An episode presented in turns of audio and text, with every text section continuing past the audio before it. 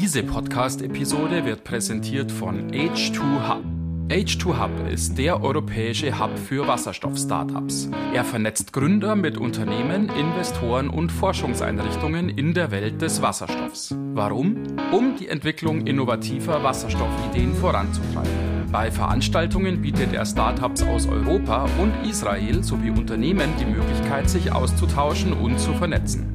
Im eigenen Accelerator-Programm Sprint und Bootcamp profitieren Startups von maßgeschneiderten Coachings mit Mentoren und Industrieexperten. Weitere Informationen zu den Events und Programmen des H2 Hub auf www.h2ub.com.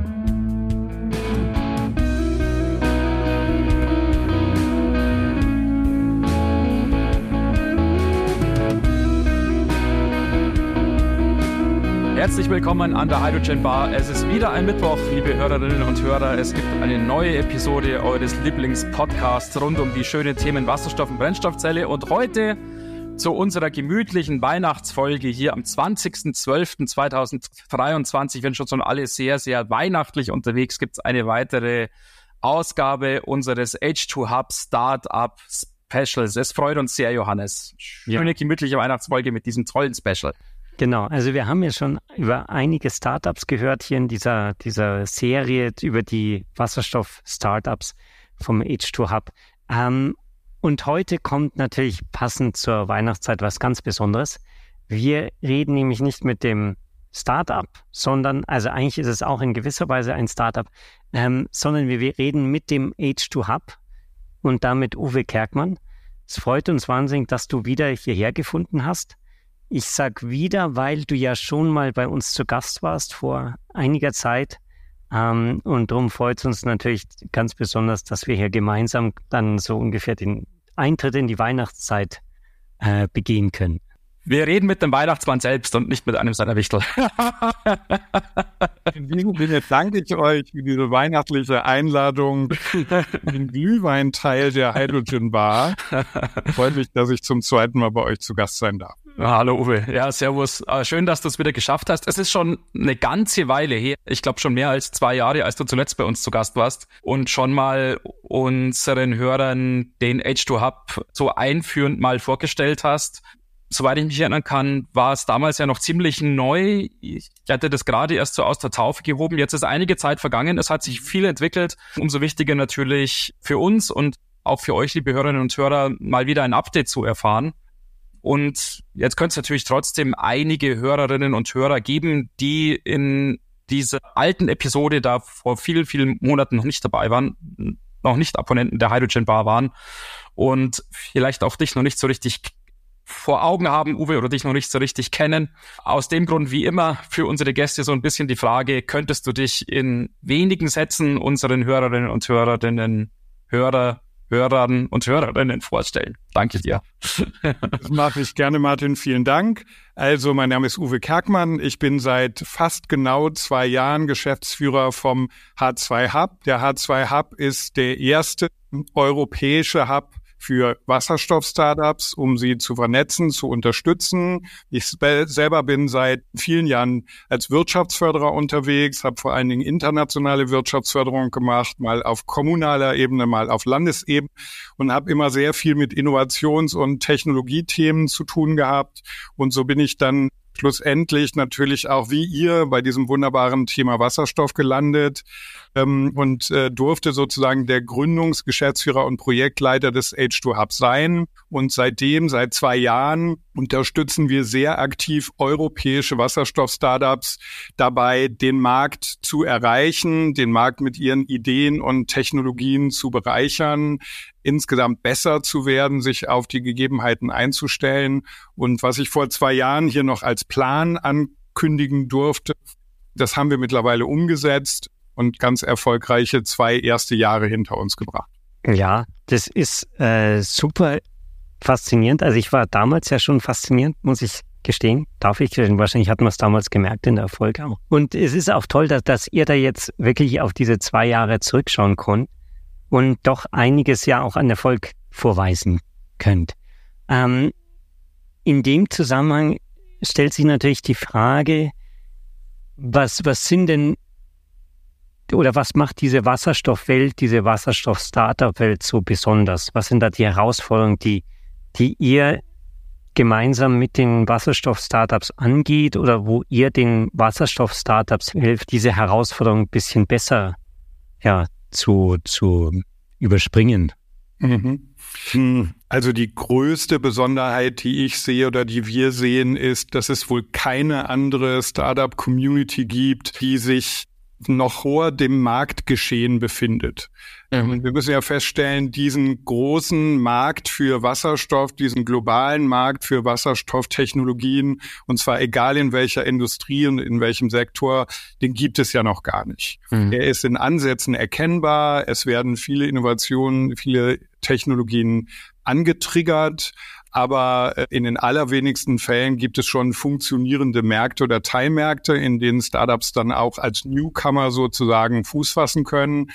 Und insofern ist die Arbeit mit Wasserstoff-Startups besonders, weil wir diese Startup-Aktivitäten und die Startup-Community parallel sozusagen zu diesem Markt entwickeln.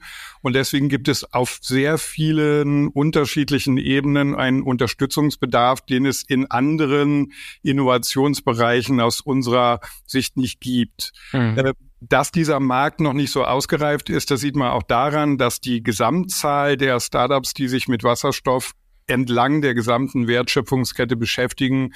Diese Gesamtzahl ist noch vergleichsweise klein. Mhm. Gehen davon aus, dass wir in ganz Europa circa 500 Startups haben, die sich erklärtermaßen mit Wasserstoffthemen beschäftigen. Das ist im Vergleich zu vielen anderen Innovations- und Startup-Communities und Ökosystemen eine wirklich kleine Zahl. Mhm. Denn wenn ihr das mal teilt durch die europäischen Länder, dann bleibt pro Land nicht mehr so ganz so viel übrig. Ja. Für Deutschland gehen wir davon aus, wir haben so 70 bis 80 Startups.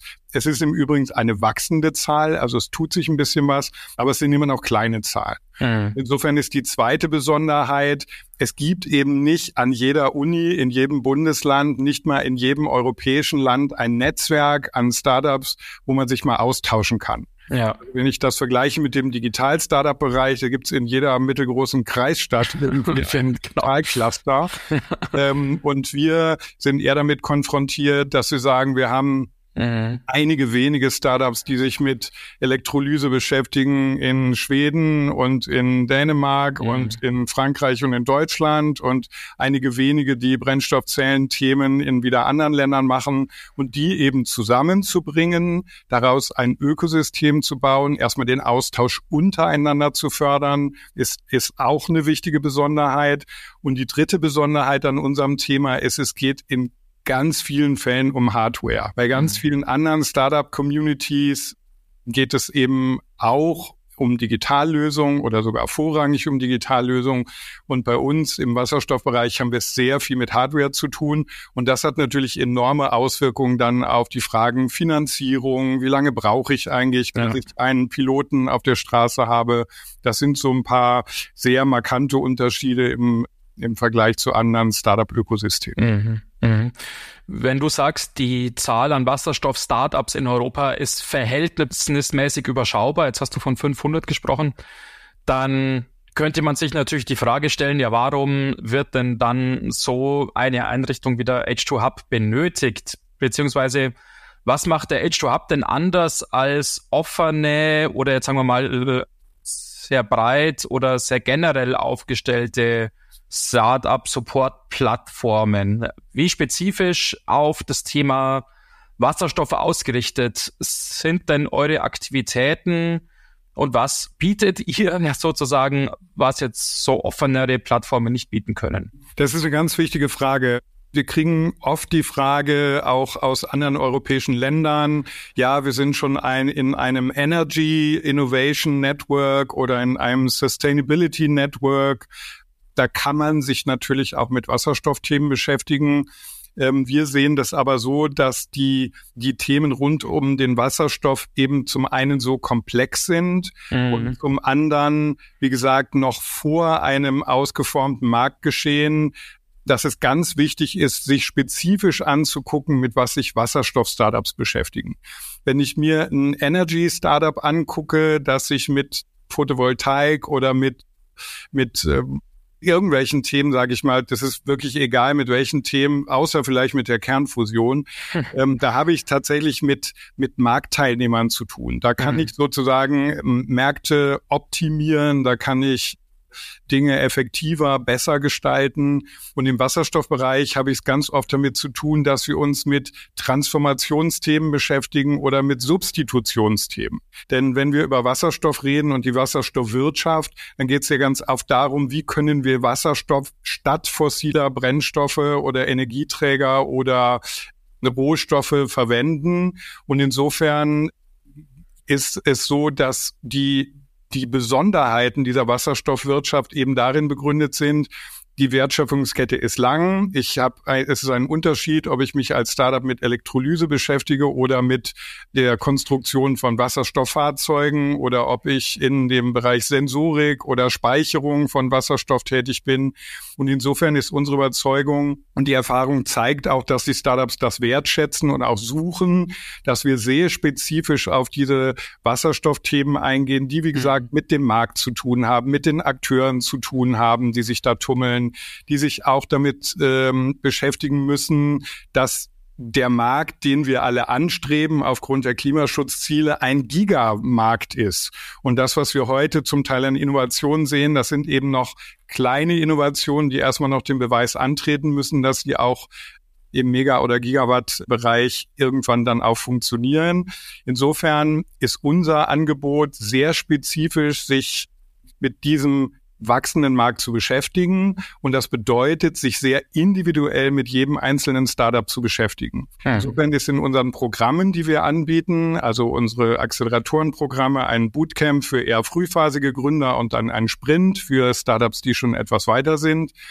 Der Kernbestandteil ist einfach, dass wir sehr individuelles Coaching machen können, dass wir Industrieexpertinnen und Experten haben, die individuell und passgenau mit diesen Startups arbeiten, dass wir nicht im Allgemeinen über äh, Energie und Wasserstoff reden müssen, sondern pro Startups oder jener Startup das sehr individuell machen können. Und das ist eigentlich der Benefit, den Startups in unserem Programm haben. Und deswegen kommen die dann auch zum Beispiel für den zehn Wochen Sprint in der Regel nach Essen zwei oder dreimal und nehme die Mühe am Ende auf sich, aus Stockholm oder Barcelona oder Lissabon zu kommen, weil es sich eben lohnt, mit Industrieexpertinnen und Experten und mit Mentorinnen und Mentoren, die sich nur dann ganz spezifisch um dieses Startup kümmern, mit denen wirklich in einen Austausch zu gehen, der ihnen ganz individuell was bringt. Und das ist unser Rezept und das haben wir jetzt im Sprint beispielsweise in den letzten zwei Jahren mit 18 Startups gemacht gemacht und die Erfolge und auch die erfolgreiche Entwicklung dieser Startups zeigen, dass das genau das ist, was gefehlt hat in Europa. Mhm. Du hast jetzt mehrmals gesagt, diese Startups, die arbeiten im Prinzip alle noch vor dem, dem Markt, also bevor es wirklich einen etablierten Markt ähm, und darum brauchen sie die Unterstützung. Heißt es äh, im Umkehrschluss, wenn der Markt dann mal da ist, dann, dann braucht es euch nicht mehr? Oder ist es doch so spezifisch mit diesen Wasserstoffthemen, dass man eben selbst selbst wenn der Markt da ist, noch immer diese, im Prinzip einen Sammelpunkt braucht, um, um Wasserstoffexperten mit Startups zu verknüpfen. Also ich freue mich ganz ehrlich, dass ich beim H2 Hub bei einem Projekt und einer Firma gelandet bin, die keinem Modethema hinterherjagt. Es entsteht ja manchmal so ein bisschen der Eindruck, Wasserstoff ist so ein bisschen das Molekül der Stunde. Wir wollen uns da alle mal mit beschäftigen und irgendwann kommen wir vielleicht wieder zur Normalität zurück. Wir sind aber der Meinung, das wird die Normalität sein und von daher ist meine Antwort immer, uns wird es noch sehr lange geben. Welche Angebote wir dann konkret machen und wie wir dann in dem sich wachsen, in dem wachsenden Markt oder sich herausbildenden Markt, wie wir dann agieren, das mag sich vielleicht verändern. Aber mhm. eine zentrale Anlaufstelle zu schaffen, die auch auch perspektivisch mehr und mehr sicher in zu einer Lobbyingstelle werden kann. Das halte ich für wirklich wichtig und das ist mit Sicherheit ein mittelfristiges, langfristiges Projekt und das wird es noch länger brauchen. Und mhm. es zeigt sich zum Beispiel ja auch, wir wir kriegen viele Bewerbungen für unsere Programme. Wir kriegen viel Interessensbekundungen aus ganz Europa, sogar über Europa hinaus ähm, sich mit diesem Thema äh, zu beschäftigen und, und sich mit uns zu beschäftigen. Und von daher glaube ich, also auf mittelfristige Sicht wird das ein Thema sein, wo es auch Unterstützungsbedarf gibt. Denn wir gehen ja davon aus, es wird sich in den nächsten Jahren einiges sortieren und dann wissen wir vielleicht noch ein bisschen besser und noch ein bisschen spezifischer, was wir für und mit den Startups machen wollen. Aber dass es so ein Angebot weiterhin geben wird, davon bin ich zutiefst überzeugt. Mhm. Um euch da entsprechend gut für die Zukunft aufzustellen und auch um eure Klienten, die Startups etwas noch mehr im Detail kennenzulernen, habt ihr ja auch eine Studie angestoßen. Ihr habt relativ aufwendige Untersuchungen vorgenommen. Und wir freuen uns sehr auch, dass wir hier im Podcast jetzt einige Einblicke und Highlights aus eurer Studie tatsächlich vorstellen können, mit euch zusammen hier tatsächlich einige Insights geben können. Mhm. Die Studie, die ihr äh, euch aufgebürdet habt in den letzten Monaten, wenn ich das so sagen darf, die hat zum Inhalt die Finanzierung von Wasserstoff-Startups in Europa und in den USA. Genau. Und bevor ich jetzt da irgendwas da Falsches sage oder jetzt da auf einen ja, falschen Pfad abbiege, möchtest du vielleicht im ersten Schritt eure Kernbotschaften oder eure Kernerkenntnisse, eure Kernergebnisse in einigen Sachen, in einigen Punkten vielleicht selbst vorstellen und wir gehen dann im Anschluss im Detail ja. auf diese Highlights ein.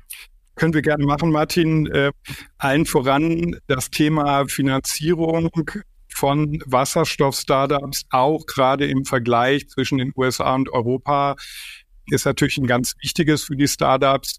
Das hat äh, damit zu tun, dass dieses ganze Thema natürlich sehr stark angetriggert wird durch politische Anreize, durch, auch durch externe Schocks, wie den Krieg Russlands gegen die Ukraine, wie der daraus resultierende so ein bisschen der Energiepreisschock, zumindest auch in Europa.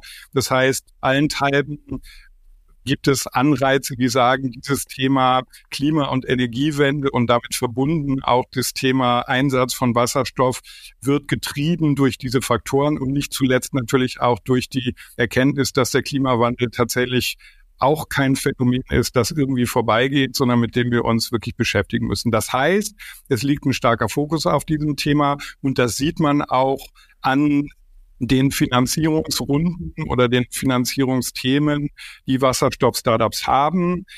Es zeigt sich, dass auch in diesem gesamten Climate Tech-Bereich die Finanzierung von Wasserstoff-Startups im Aufschwung ist und sogar den allgemeinen Trend übersteigt. Es zeigt sich dann aber auch, dass das vor allen Dingen Hardware-Finanzierungen sind, weil viele Startups sich eben mit Hardware beschäftigen, das hatte ich schon gesagt.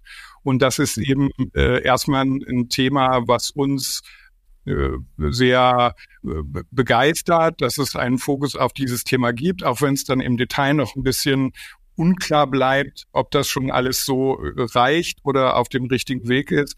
Aber mhm. das ist erstmal eine wichtige Botschaft. Und der zweite wichtige Punkt dieser Untersuchung ist, ne, die Frage war, gibt es eigentlich sehr große Unterschiede äh, zwischen den Finanzierungsthemen in den USA und Europa?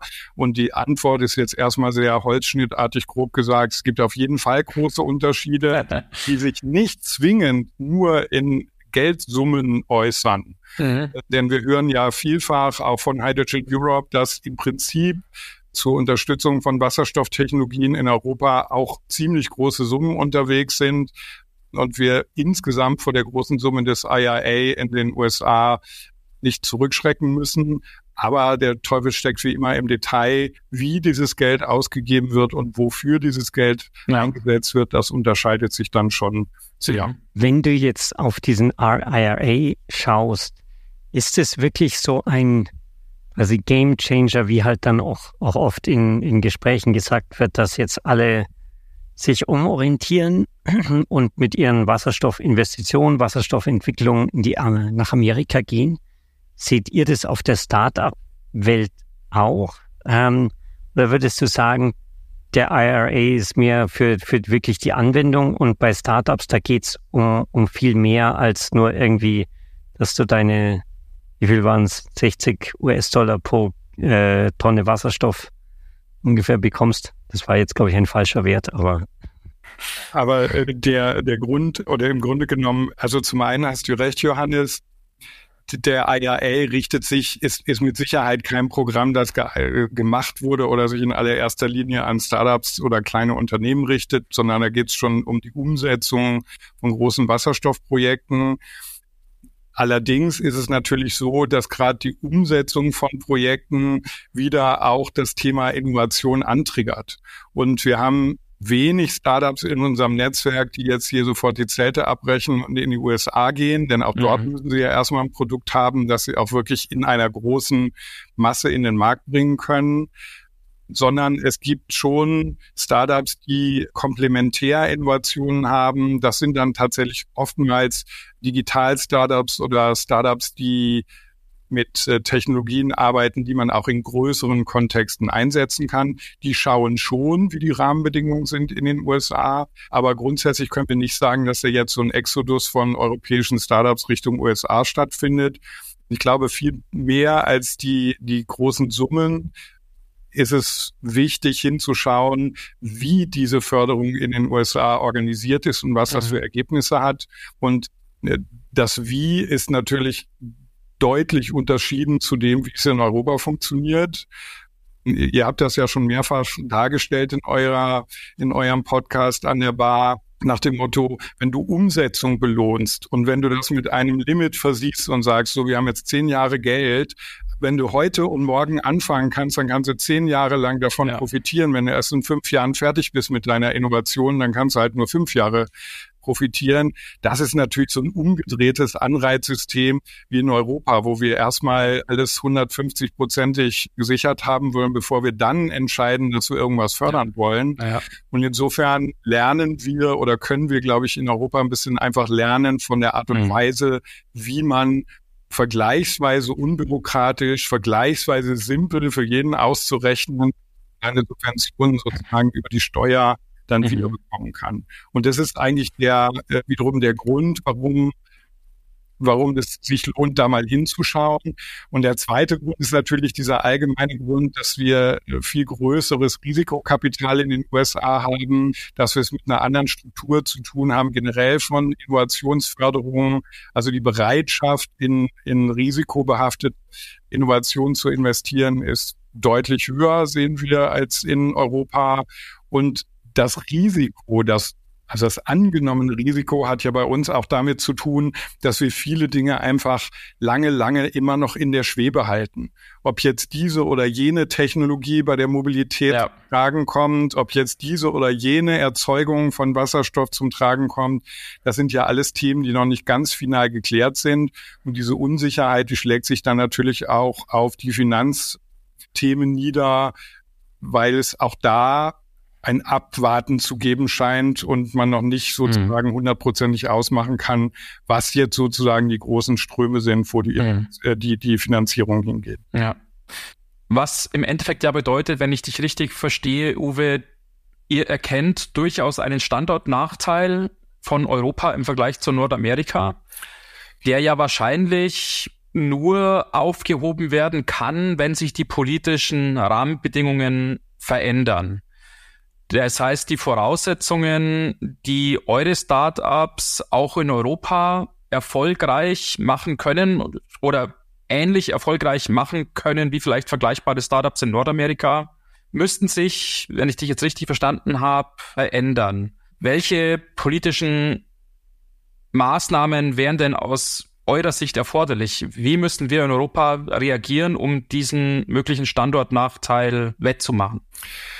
Also das erste Dauerbrenner-Argument oder der erste Dauer Dauerbrenner ist natürlich, wir müssen deutlich entbürokratisieren und viele Dinge einfach dramatisch vereinfachen. Gut, das sagen wir auch schon seit 30 Jahren oder das, so. Das haben wir schon immer, das ist ja. auch nichts Neues, aber es wird deswegen ist immer noch wichtig und immer noch aktuell. Also wir sind in sehr vielen Bereichen überreguliert. Es ist alles hochgradig kompliziert und andere Systeme, einfach mal einfachere Systeme anzuwenden, wäre gut, äh, auch auf die Gefahr hin, dass man vielleicht nicht 100 Prozent das Richtige tut. Und das ist ja in Amerika so ein genereller, ähm, genereller wie sag ich denn, Mindset, dass man eben sagt, wir, wir, wir gehen auch Risiken ein. Und in Europa wollen wir möglichst die Risiken vermeiden. Und das ja. liest man schon in jedem Förderaufruf. Da soll möglichst hundertprozentig klar sein, was jetzt am Ende ja. rauskommt. Genau. Also äh, vereinfachen kann man das, entbürokratisieren. Äh, dann kann man aber auch für Startups ähm, zwei Dinge sehr konkret machen, die sich auch so ein bisschen aus der Studie herauslesen lassen. Also zum einen brauchen wir einen deutlicheren Fokus auf Wachstumskapital. Also wir sind in Europa, aber auch in Deutschland vergleichsweise und sogar sehr gut ausgestattet, was das Thema Forschungsförderung oder äh, sozusagen Entwicklungs Unterstützung angeht. Aber sobald dann Firmen in Wachstumsphasen gehen und für Pilotanlagen oder für erste Testanlagen wirklich Geld brauchen, da wird es hier ein bisschen dünner als mhm. zum Beispiel in den USA ist. Das heißt, ein Fokus wirklich auf Unternehmenswachstum. Und damit sind wir dann ja schon gar nicht mehr in so einer klassischen Startup-Kategorie, sondern es mhm. betrifft ja am Ende auch Mittelstandsförderung. Ja. Das ist ein wichtiges Thema. Und das dritte ist natürlich, dass man zum Beispiel auch Vergabe- und Beschaffungsverfahren einfach deutlich vereinfachen müsste oder sehr dezidiert dazu auffordern, auch innovativen Technologien eine Chance zu geben. Nennen wir nur ein Beispiel, wenn ich, wir haben ein wunderbares Startup in unserem Netzwerk, eben einen, einen Wasserstoffbus herstellen, und zwar nicht nur die Brennstoffzelle, sondern den ganzen Bus. Und wenn die den natürlich jetzt in öffentlichen Beschaffungsverfahren einpreisen oder anbieten wollen. Da kommt dann immer gleich die Frage, wie viele Betriebsstunden habt ihr denn schon? Und äh, zeigt doch mal die letzten drei Jahre, wie das ja. dann so gelaufen ist. Das ist natürlich nur ein besonders prägnantes Beispiel dafür.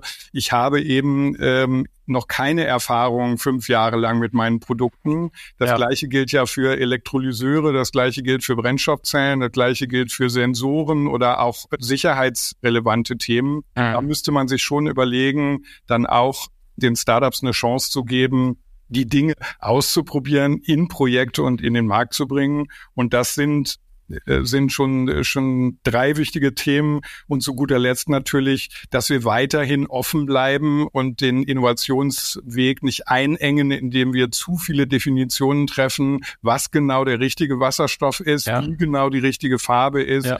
und wo genau sozusagen die Kipppunkte sind, wann wir das anders haben wollen. Also hier ein bisschen offener in, ins Rennen zu gehen, um uns auch sozusagen im globalen Wettbewerb nicht gleich ein paar Türen zuzuschlagen. Denn andere Länder sind da nicht ganz so dogmatisch wie, wie in, in Deutschland oder auch in der EU das gerne gehandhabt wird.